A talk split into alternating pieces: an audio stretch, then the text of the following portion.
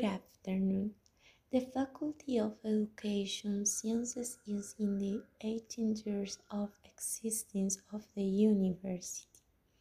After with the bachelor's degree in early childhood education, a novel curricular proposal characterized by a solid human, pedagogical, and resource training that allows students to be prepared to meet the demands of the education of children in the current circumstance with human, social, and highly competent in each of the dimensions of human development.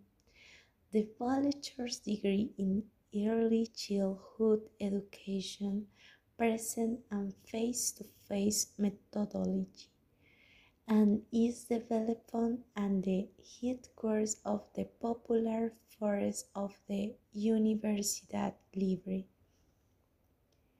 It is made use of basic training, made use of four components education and pedagogy, communication, research, and electives. Professional training made you of five components childhood and contents. Construction and didactics play and art pedagogy and resource practice and electives. Its mission is to train an integral teacher for children who responds to the social commitment according to the needs of the local, regional, national, and international context. Its vision is direct to the year 2024. The volunteer degree in early childhood education will be recognized for its academic quality social commitment and national impact. I will be consolidate and comprehension training program that recognizes and meets the needs of children in different contexts. Professional profile.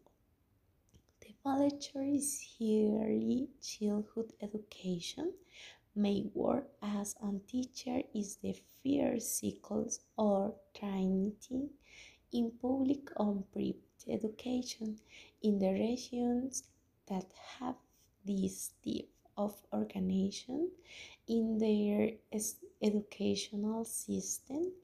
As a professional special is the area of early childhood pedagogy with the ability to act in interdisciplinary groups of care or education. Whose object is focused on early childhood. As learned in different governmental and new governmental and this is the same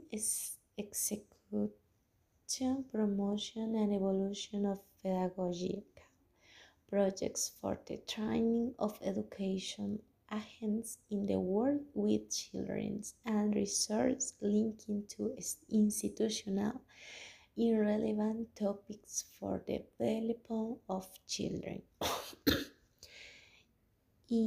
I consider it important that within faculties of education to think about the quality of training that is being provided to future teachers in Colombia.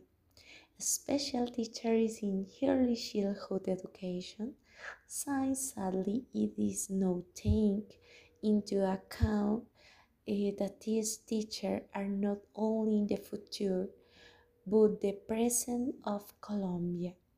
This due to the fact time at present the program is providing training to teachers for, from teachers who are not experts in the field often located is experience that only cover physical education wit is not bad, but is not our field of study.